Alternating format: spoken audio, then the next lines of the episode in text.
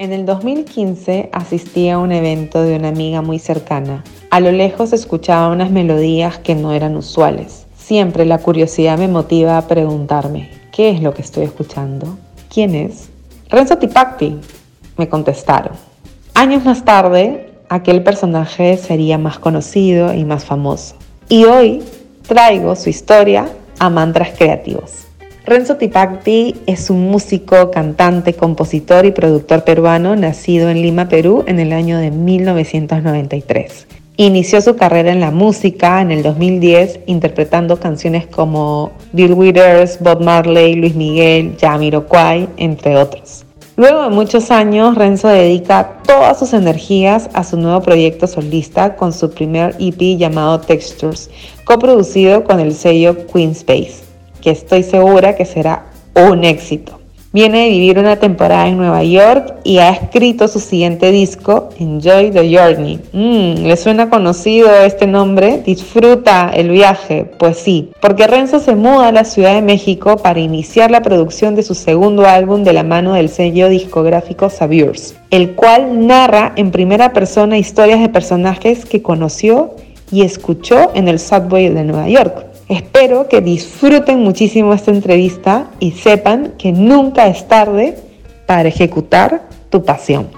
Renzo Tipacti, bienvenido a Mantras Creativos. ¿Cómo estás? Hola Pamela, ¿qué tal? Qué gusto verte. Renzo, ¿de dónde eres? Yo soy de Lima, Perú. ¿Naciste y creciste aquí? Nací y crecí en Lima, Perú. ¿Cuántos años tienes? Tengo 29 y cumplo 30 ahorita. ¿En qué día? El 18 de este mes.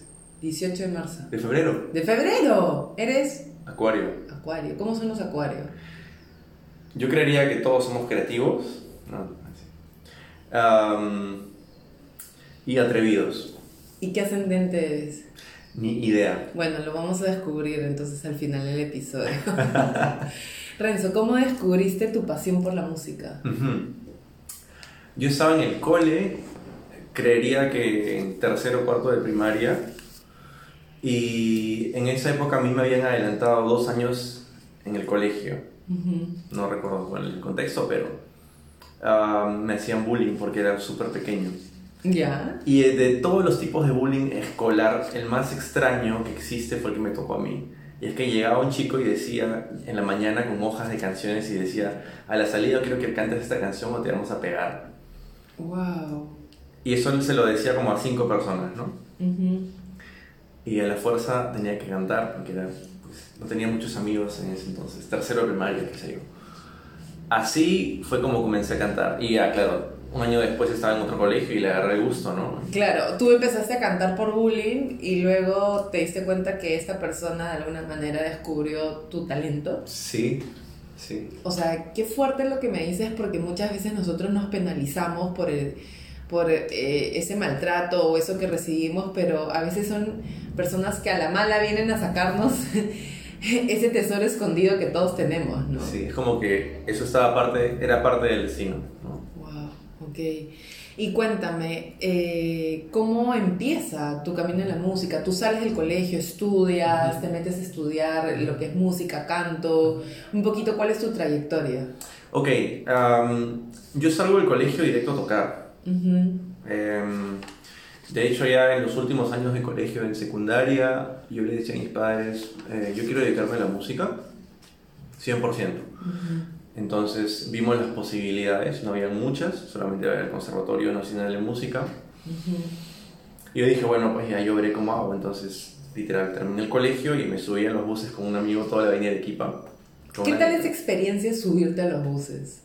Terrible es, fuerte, ¿no? Sí, sí, la gente te ignora mucho. Yo les diría a todos los que escuchan, si en un momento están en alguna ciudad y ven a alguien, así sea, no tengan nada que darles, denle atención, porque eso es algo que a la gente, cuando tú caminas y te ignoran, tú, no sé, algo como ser humano como que te afecta, ¿sabes? Tienes toda la razón. El año pasado estuve de viaje y había veces que me pillaba un artista sin monedas pero me acercaba aunque sea a tomarles una foto o un video, porque sentía que ese era un mensaje como diciendo no te detengas. Claro. Bueno, entonces tú te empiezas a subir a los micros a cantar. ¿Y cuál era la canción con la que entrabas? Creo que Puerto Montt. Esa era tu canción. Creo, o sea... O sea, entrabas y, y, como que, ¿cuál era el guiño, el cobrador que te decía como que ya, puedes subir a cantar? Nada, yo era un chivolo flaquito, chiquito, y subía ahí con la guitarra y lo miraba y le decía, ¿puedo? Y me decía, ya, sube, chivolo. Ya. Y me subía y decía, hola, ¿qué tal? ¿Cómo están? Yo soy Renzo y quiero cantarles unas canciones y... No sé, les pedía un apoyo o algo así, ¿no? Ajá. Yo recuerdo que era Puerto Montt o algo de Calamaro, pero Ya. ya es como un, un recuerdo medio borroso. ¿Y cuál ha sido tu experiencia mm, la más divertida, la mejor, y cuál ha sido la peor? En un bus tocando. No, no, no me acuerdo absolutamente. Nada. Nada, es como una faceta que ya ¿Uno quiere olvidar? uno quiere, más o menos, porque igual de, de alguna otra manera es una base, ¿no? Pero algún, algo que rescates de... La resiliencia, porque dije, bueno, si puedo subirme esto y delante de la gente que está estresada y cansada en la avenida de Arequipa que, y gana un dinero, pucha, ¿por qué no lo hago en, en otro lugar, no? Y así me motivé a buscar lugares donde tocar. Claro. De hecho, yo en mi cumpleaños del 2021 me subí a... Estaba de viaje, me subí al metro y entró un cantante a cantar. Y yo lo sentí como una bendición y dije, wow, qué increíble. O sea, me están cantando el día de mi cumpleaños y esta persona, o sea, le di, me acuerdo, unas monedas que era lo que tenía, pero realmente aprecio, ¿no? Pero muchas personas como que no entienden que ese arte que es hablado o cantado es un regalo, ¿no? Sí. Ok, termina tu faceta de, de cantador de combis. no de cantador, sino cantador de combis. ¿Y qué sigue después? Am, comienzo a tocar en varios lugares de Lima, Ya. De más chicos a cada vez más grandes, hasta que luego veo que hay una necesidad de conectar a las empresas con los artistas, con los músicos en general.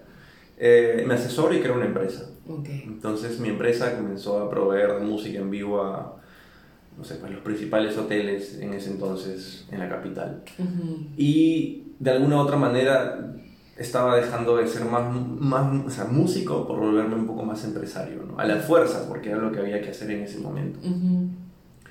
Ah, así estuve por varios años, la empresa comenzó a crecer, Ah, de hecho teníamos, no sé, fines de semana, 5 o 6 eventos en simultáneo, yo cantaba por ahí a veces en uno. Y ah, sucedía algo conmigo, ¿no? Que no era tan feliz. Eh, de hecho, me, me, me, me reflejo mucho en ti con, con tu historia. Eh, porque ya, si bien es cierto, veía los números y eran muy buenos números en comparación del niño de 16 años que vería esta posible, este posible futuro como algo imposible, digas así. Eh, no era muy feliz porque no me satisfacía mucho el hecho de... no O sea, estabas haciendo empresa, pero no estabas como que, como que alimentando tu lado propósito, artístico, sí. tu lado artístico. Sí. Ok. Yo llego a hacer un viaje de ayahuasca, el primero, y ese fue... Me tuvo muchas revelaciones. El ¿no? primero que hiciste en qué año? 2017. Ok. Eh, me trajo muchas revelaciones. Entre ellas era como que ya, pues la vida está pasando, tengo que hacer lo mío. ¿no? Ujú. Por algo tengo un talento, tengo que ejecutarlo. Y me dediqué a postergar este sueño hasta que la pandemia Ujú. me obligó a paralizar todo. Claro, porque tú montas toda una empresa, eh, das todos estos servicios, tanto de producción, de musicalización, tú cantes en algunos, en otros no, y de pronto como que ya te estaba yendo súper bien y la pandemia te obligó a cerrarla. Sí, o sea, igual aguantamos lo que se pudo, pero ya, tuve que cerrar todo. Ujú. Ya para entonces estaba sacando el primer EP, ¿Qué es MP? eh, un EP cinco canciones, Ok. como un disco de cinco canciones. Que, es, es- que estas cinco canciones que estoy viendo que son You Don't Know My Mm, Name, ajá. Pieces, Some People Say, You Can Hear y Cheapest Love. Sí, Estas cinco tú las escribes. sí, las escribo hace, no sé, pues 2017, 2016, Sí. por ahí, ¿no? Sí. Pero mira, o sea, las escribo en el 2016, que fue You Came Here la primera, y la, la vengo a publicar en el 2021. O sea, cinco años me tomó ese proceso de desde que llega la idea hasta Ujú. que se plasma, ¿no? Ujú. Claro que la empresa me dio toda esa experiencia en la producción de todo, esta, todo este viaje, ¿no? ¿No es tan fácil producir música? No, no, no, no. Ok. Am, es, es todo un viaje porque no solamente depende de una persona, ¿no? Depende de muchas personas. Em, yo paralizo todo y digo, bueno, ya es la hora de irme, ¿no? De Perú, porque ya Lima me quedaba chico para lo que yo quería hacer con mi música. Y fue así como me fue a New York. Claro, cero contactos, cero amistades. ¿Con algún plan? El plan era de poder grabar allá, yo estaba colaborando con un sello discográfico, pero de música electrónica. Sin embargo, disponía del estudio, que era un estudio gigante en Manhattan, un edificio de cinco pisos, okay. de estudios X. Eh, era apoyarme en eso para trabajar la siguiente producción. Entonces yo llego y, y, bueno, entre eso que entro y salgo del país por la condición migratoria, igual podría, hice una muy buena base de datos, eh, comencé a tocar bastante en distintos igual, igual que en Lima, hoteles, bares, restaurantes. Metros. También, pero eso llegó después, porque luego me animé a tocar en el parque. Dije, oye, pero voy a ensayar nuevas canciones. Sí, ¿qué tal tocar en el parque de Nueva York? Pero qué importante era primero tocar en combis en Lima para pasar a Nueva York, ¿no? O sea, es como que dices, vas escalando. Sí, pero también es, es un poco irónico porque, o sea, en un momento yo me cuestionaba y decía, mira, he vuelto nuevamente lo mismo, ¿no?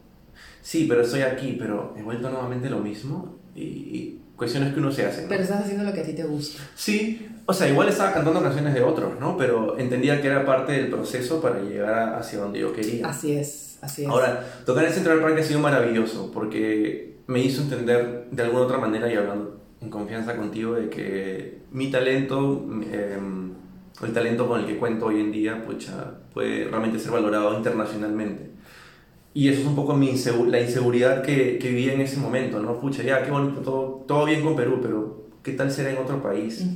¿No? Em, en Central Park conocí, pues, no sé, director de ballet de New York, eh, de, todo el, tema de los bailes, una, una, psicóloga muy famosa que invitada de Oprah como ocho veces, me crucé con Alicia Keys un par de veces, y cosas muy, muy comunes eh, era que todas las semanas eh, al menos dos personas se casaban con, o sea, hacían la pedida de mano cuando yo estaba tocando en el parque. Ah, ya se habían pasado la voz. Sí, y sucedía mucha magia, o sea, en esa plaza, en Bethesda Fountain, había mucha magia. ¿Esa plaza está por Columbus Circle? Sí, sí, sí, está dentro del Central Park y está literal en el medio de la parte de norte y sur, en el medio. Claro, claro. Siempre eran películas y todo, entonces e, e, era muy mágico, ¿no? Yo tocaba y siempre, aparte de la naturaleza, o sea, yo decía, wow, al margen de que se hacía muy buen dinero eh, tocando ahí, ¿no? Yo, Mi idea tenía de, no sé, pues del street performer de Perú y decía, pucha, a lo mejor no es rentable y nada que ver, ¿no? Era, o sea, era muy bien. Eh, me topaba con mucha gente y al final siempre mis días sucedía que cuando estaba sobre todo en el parque es que se llenaba de gente de todos lados del mundo rodeándome, ¿no? 30, 40, 50 personas. ¿Cuánto puedes sacar tú en tips por cantando en el parque? No sé, 300, 400 dólares. O sea, diarios. Diarios. Ya. Claro, que yo iba tres veces a la semana porque hay toda una comunidad de gente, entonces, ¿sabes? Uno alterna y ves y hay como que un código invisible. Sí, sí, de hecho eh, yo llegaba y había gente viviendo, no viviendo, pero trabajando años ahí, entonces era un poco que adaptarse, ¿no? Y alguna vez se sacaron, te dijeron como que, Sí, claro, o sea, eh, habían días, yo te hablo de esos 300, 400 en buenos días, pero habían días que no eran buenos para nada, eh, que eran más que nada para probar qué tan, qué tan resiliente llego a ser, ¿no? Porque claro, yo me movía ahí con todo, o sea... Y volvamos, ahora, yo estaba, venía de Perú con la empresa, con todo un staff de producción que yo no hacía nada. Yo llegaba, me paraba y cantaba. Y estaba todo, o sea, mi guitarra estaba afinada. Pero no, yo en New York tenía que cargar mi parlante, mis cosas, conectarme de nuevo. Entonces, era esa pregunta, devolví lo mismo, ¿no? Pero ya, habían días en los que la plaza estaba muerta, el parque había una persona, dos personas y habían pasado dos horas. Entonces me iba al Museo Metropolitano estaba al costado prácticamente, caminando.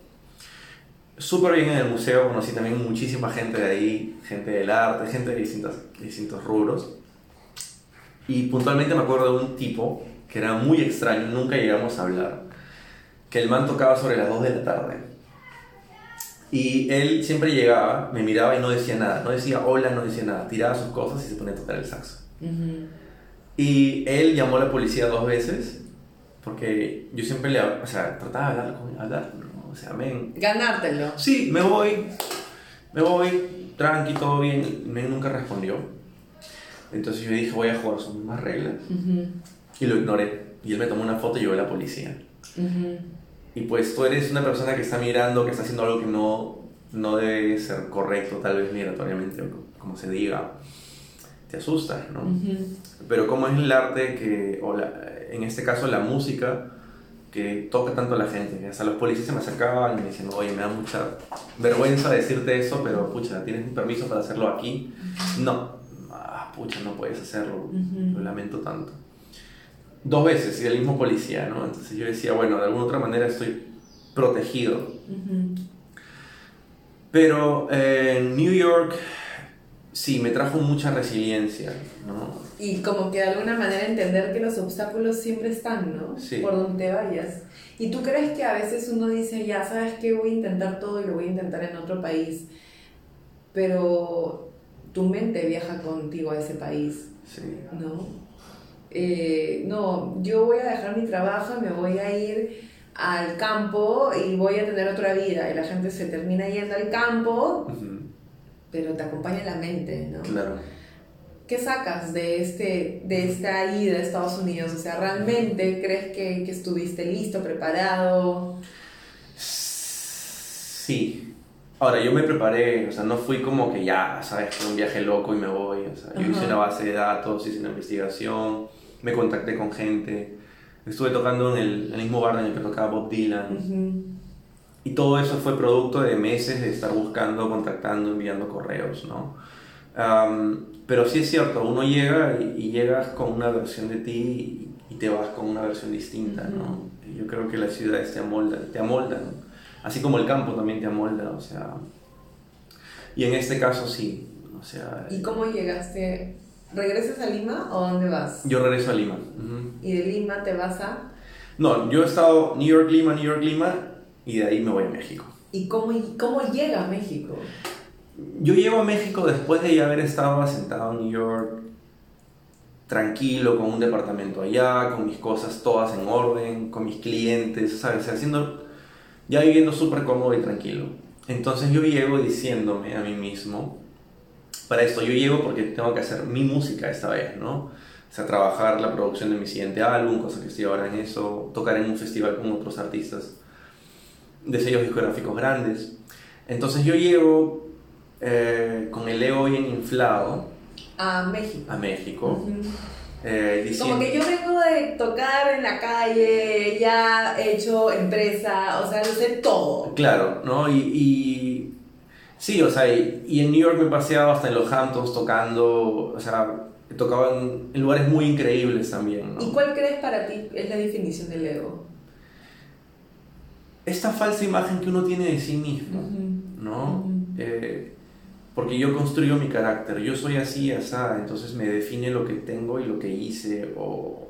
quién soy. Sí. Eh, entonces yo llego diciéndome a mí mismo, pues yo estoy ahora bajo estos estándares, ¿no? He hecho esto, ya le he sudado por segunda vez, no la voy a sudar de nuevo, me merezco esto por, por consiguiente, ¿no? Claro, me merezco esto por justicia divina. Sí.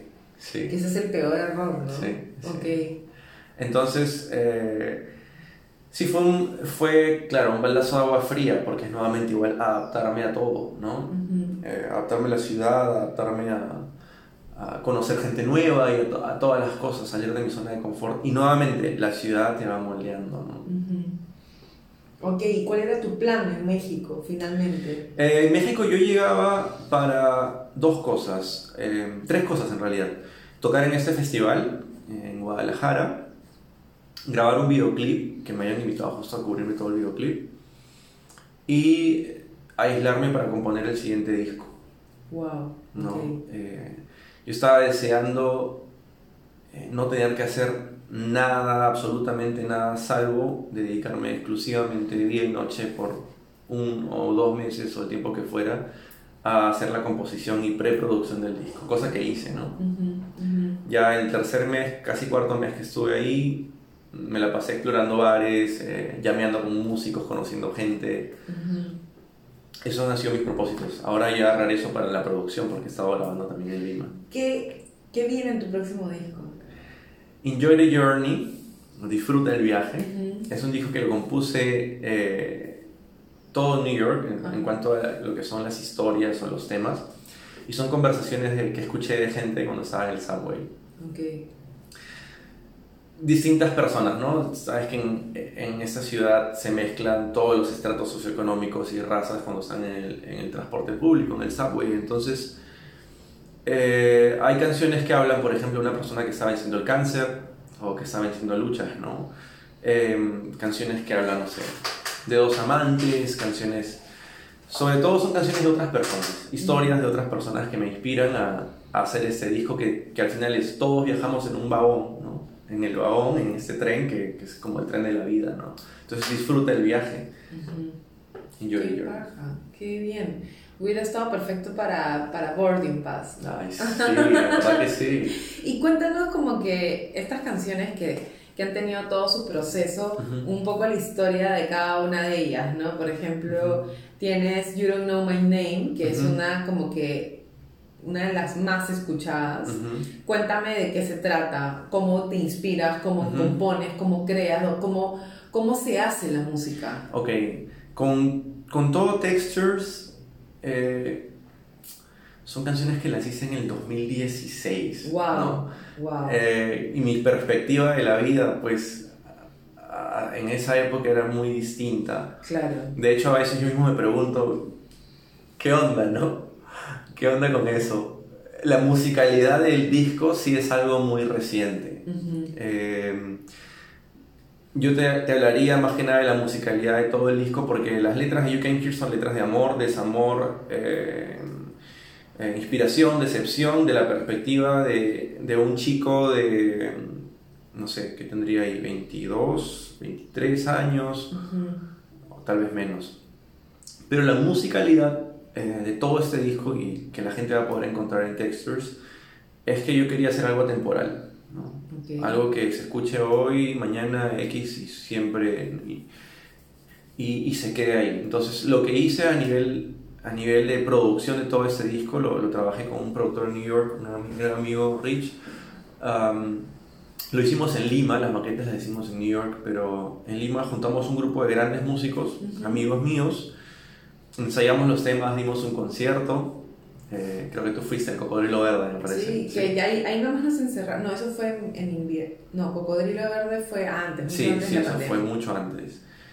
Y claro, 2019 fue el año en el que grabé, grabé Textures. Uh -huh. Nos fuimos a un estudio, escribimos los escribí, bueno, con un gran amigo también, Paul Thyssen, escribimos los arreglos de los vientos. Yo a todos les di eh, la idea de cómo quería que sonara el disco y en estudio grabamos todo en vivo. Todos nos juntamos, nos miramos a los ojos y tocamos las canciones. Qué buena. Sí. Qué buena. Entonces eso suena mucho a banda en vivo, no suena nada tan electrónico ni nada.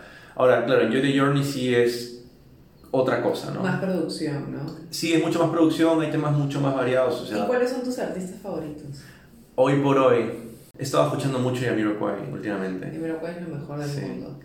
Eh, no he estado descubriendo música nueva. Uh -huh. Creo que desde que llegué a Ciudad de México he estado aislado nada más escuchando lo mío. Eh, algo que estaba pensando justo, ¿no? Era como que parar un rato lo mío y escuchar un montón de cosas nuevas. Pero estaba dándole play así sin parar a Jamiroquai y a Bob Marley. Solamente por el mood, ¿no? No sé, me ¿Y trae... referentes tú, que tienes siempre? Referentes... Uh, Mama's Gun, me gusta bastante cómo suenan ellos. Bueno, Chet Faker, um, Tom Misch, hoy por hoy, Luis Miguel. Es que es un as en la composición. ¿no? Sí, su, su manera ¿Jazz o reggaetón? Yo diría reggaetón. ¿Por qué? Um, el reggaetón es mucho más fácil de entender por muchas personas. Uh -huh. eh, el jazz tiende a ser, no es, pero tiende a ser mucho más snob. Más elitista. Sí. Uh -huh. eh, y la visión que tenemos del reggaetón es muy prejuiciosa, ¿no? Ok. Eh, claro, que sí expresa muchas cosas más atinadas a lo sexual y, y a todo el tema tropical, pero no necesariamente un reggaetón puede hablar solamente de eso, también puede Bueno, yo soy fan número uno de Danny Ocean. Claro, claro. Y sus letras son lindas. Habla bien, porque mi mi productor, conoce a su manager. Ya, yo necesito que tu productor me saque una cita con Danny Ocean para declararle mi amor face to face. Qué hermoso. Voy a, voy a mencionarle, mira, cuando estemos allá lo voy a Le mando un cuadro. Sí, voy a hacer eso, porque ahora él también ha fichado a Alejandro Sanz. Entonces estar manejando los dos. Qué buena. Sí. Qué buena. Sí, bueno, y por eso, entre esas cosas... Siempre dicen de que tú estás a dos personas de conocer a la persona que tanto sueñas, ¿no? O sea, cuando menos te imaginas, me pasó que una amiga me contó que su sobrina es, es, es una actriz mm, joven, adolescente, muy famosa en Hollywood, pero muy famosa. Te hablo que ha hecho películas con, con, con actores que ni siquiera te puedo decir porque sacaría quién es. Claro y yo le dije... Ana de Armas. Está cerca. Ya. Y, y, yo le dije a mi amiga, jamás me imaginé que tú serías una persona que me podría presentar a esta persona, que esta persona te presenta a todo Hollywood. Claro. Y te parece como que loquísimo que, que sea el, el, mundo así de pequeño, ¿no? Eh, ¿Benito Lover o no Benito Lover? Eh, sí, claro que sí. No, no Lover, pero es una gran inspiración, ¿no? ¿En qué sentido? En cómo ha puesto al latino en, en vitrina en el mundo.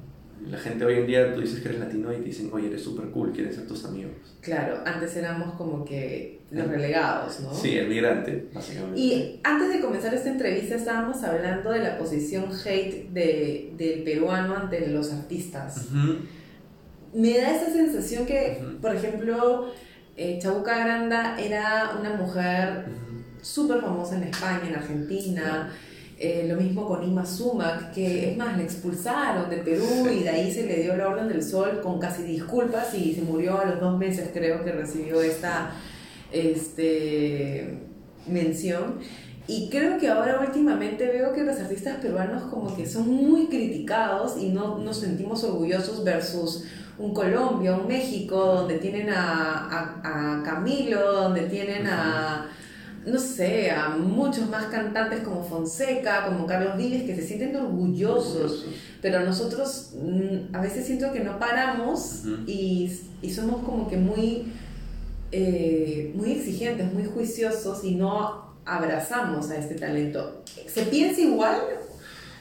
o sea, sí, O sea, sí, tú, tú qué escuchas, ¿no? También se tiene esa percepción del público peruano. A mí me parece dos cosas creo que varía mucho, depende de la música, porque no sé si con nosotros los limeños, pero me parece, esto es un sondeo ya a nivel eh, cualquier otro lado que no sea Lima, creo que también Lima. Uno dice Agua Marina, uno dice Armonía 10, y hay un orgullo. O sea, hasta hay esta clásica, este chiste de que uno escucha y dice, oye, me dio sed, porque es parte de una identidad, ¿no? Ahora, creo que esto sucede mucho con la, con la cumbia, la tecnocumbia, eh, no, sé si no sé qué tanto con la salsa, pero con estos géneros tropicales, nosotros en Perú me parece que somos bien conectados. Pero em, vayamos al pop, vayamos al rock, no, no. No sé si tanto hate, pero tal vez sí, ¿no? Tal vez sí. Em, no, no logro entender, y eso sí lo he notado bastante en otras ciudades, que la comunidad de artistas se apoya muchísimo. Eh, aquí a lo mejor no he tenido tantas experiencias, pero las pocas que, he tenido, eh, algunas han sido buenas y otras han sido más como una sensación, a lo mejor es mi percepción, pero de competencia. Así que sí, concuerdo un poco contigo con lo que dices, ¿no? Debemos ser menos exigentes, ¿no? Y abrazar más eh, a los artistas, ¿no? O sea, no esperar que triunfen afuera para recién como que... No.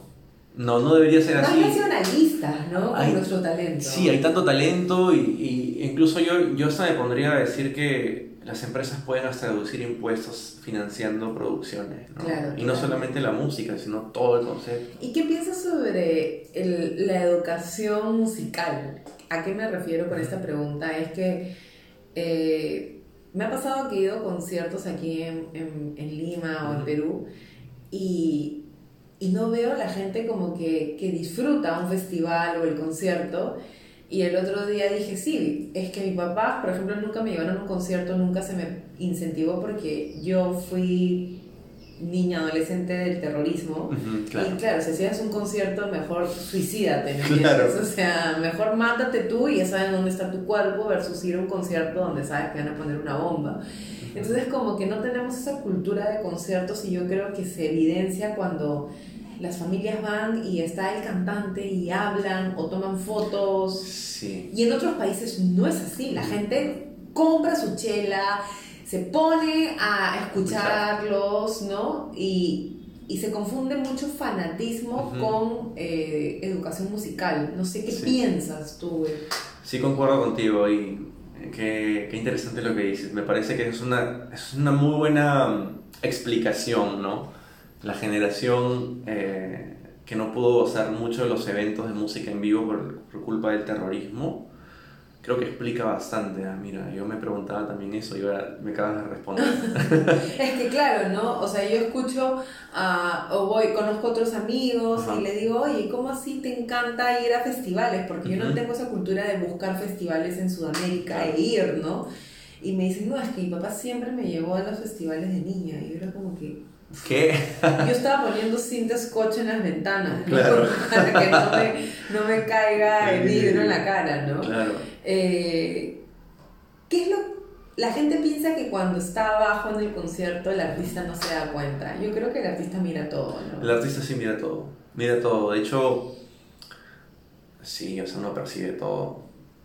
Uno tiene que hacer que no, pero porque tienes que seguir, ¿sabes? No puedes enfocarte en una sola persona, pero uno mira todo. Ahora, añadiría lo que tú dices, porque ya eso fue ese tiempo, pero añadiría lo que tú dices, ¿por qué no hay tantos festivales o cosas así en Perú? Cuando hay mucha demanda en realidad, es porque hay algunas leyes que no, no las mencionaría hoy, pero sí hay algunas leyes que no hacen favorable para empresarios invertir en, en más en esos temas, ¿no? Por eso hay un Stereo en Colombia, hay Palusa, ¿sabes? O sea, hoy creo que se viene el de Chile, me parece. O sea, y Perú nada.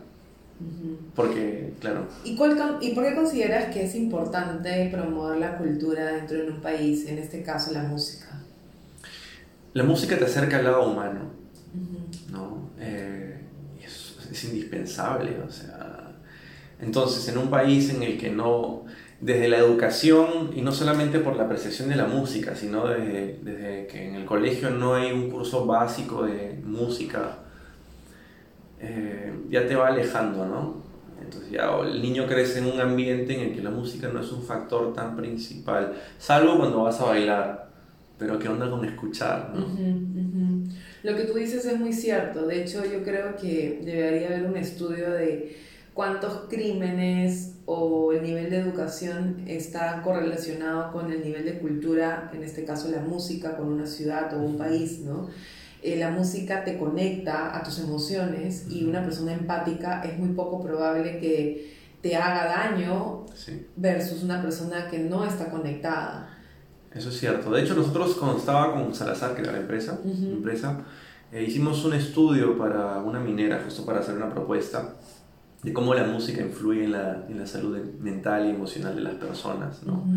Fue muy chévere, porque bueno, ya no tengo, eso fue hace casi cuatro años, tres años, no tengo los porcentajes exactos en mi cabeza, pero yo recuerdo que hicimos una especie de piloto en el que poníamos los trabajadores que en esa época no, no, podían hacer muchas cosas a interactuar mediante cursos de música. Y el propósito no era que ellos aprendan a tocar, era de que crearan una comunidad. Entonces, la música es una herramienta muy fuerte para romper las barreras y, digámoslo, también el ego eh, y conectar nosotros a un nivel más humano, ¿no? Entonces, sí, me parece que de hecho puede influenciar bastante en, cambiar mucho la, las, emociones y la, cabeza de la persona. Siempre digo que las eh, compañías o, los seres humanos están buscando en, experiencias bastante como que, ¿cuál es la palabra exacta? Adrenalínicas para uno sentirse vivo, cuando uno puede sentirse vivo desde el origen, ¿no? Que es tocar un instrumento, conectarte con una canción,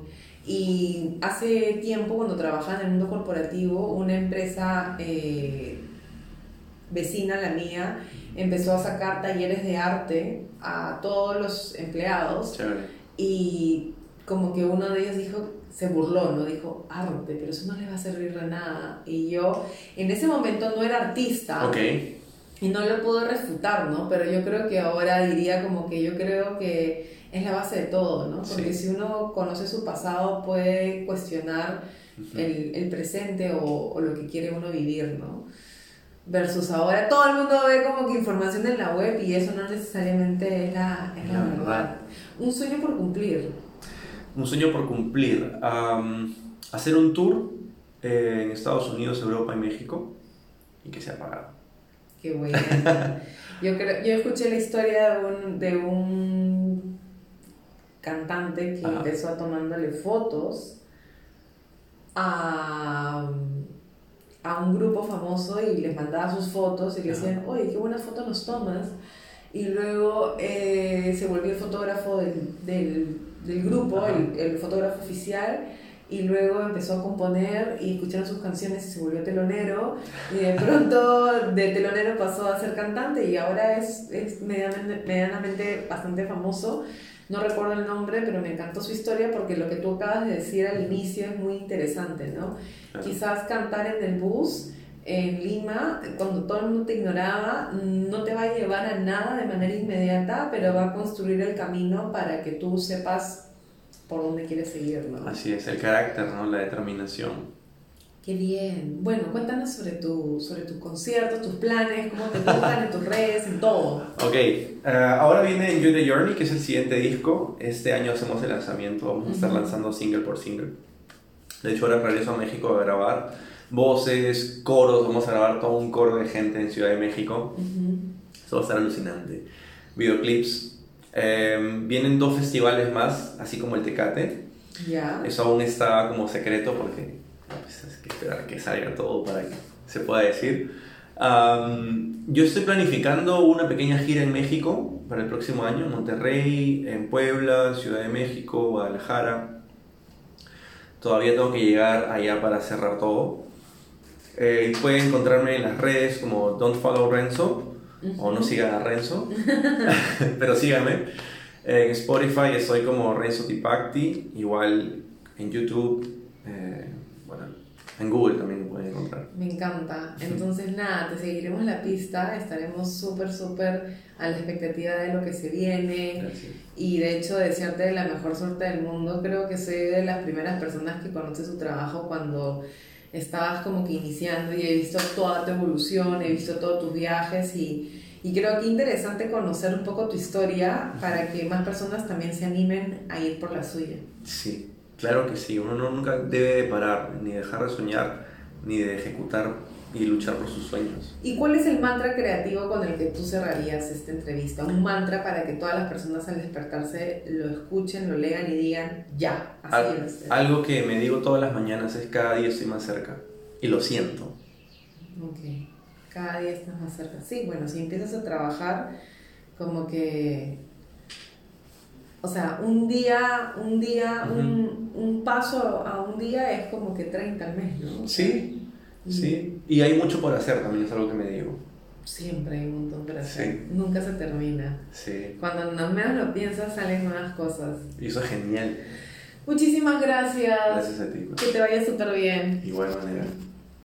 Gracias por escuchar un episodio más de Mantras Creativos. Estoy segura que estamos haciendo que esta comunidad cada vez sea más grande, más linda. No te olvides de compartir, de contestarme qué tal te pareció la entrevista, de seguir a Renzo en todas sus plataformas, de escuchar sus canciones y sobre todo ponerle cinco estrellitas a este podcast en Spotify, porque así más personas podrán escuchar este capítulo y todos los demás. Te mando un fuerte abrazo y te invito a navegar por mi página web que la acabo de lanzar y estoy segura que te va a gustar. Un beso enorme, que estén bien. ¡Chao!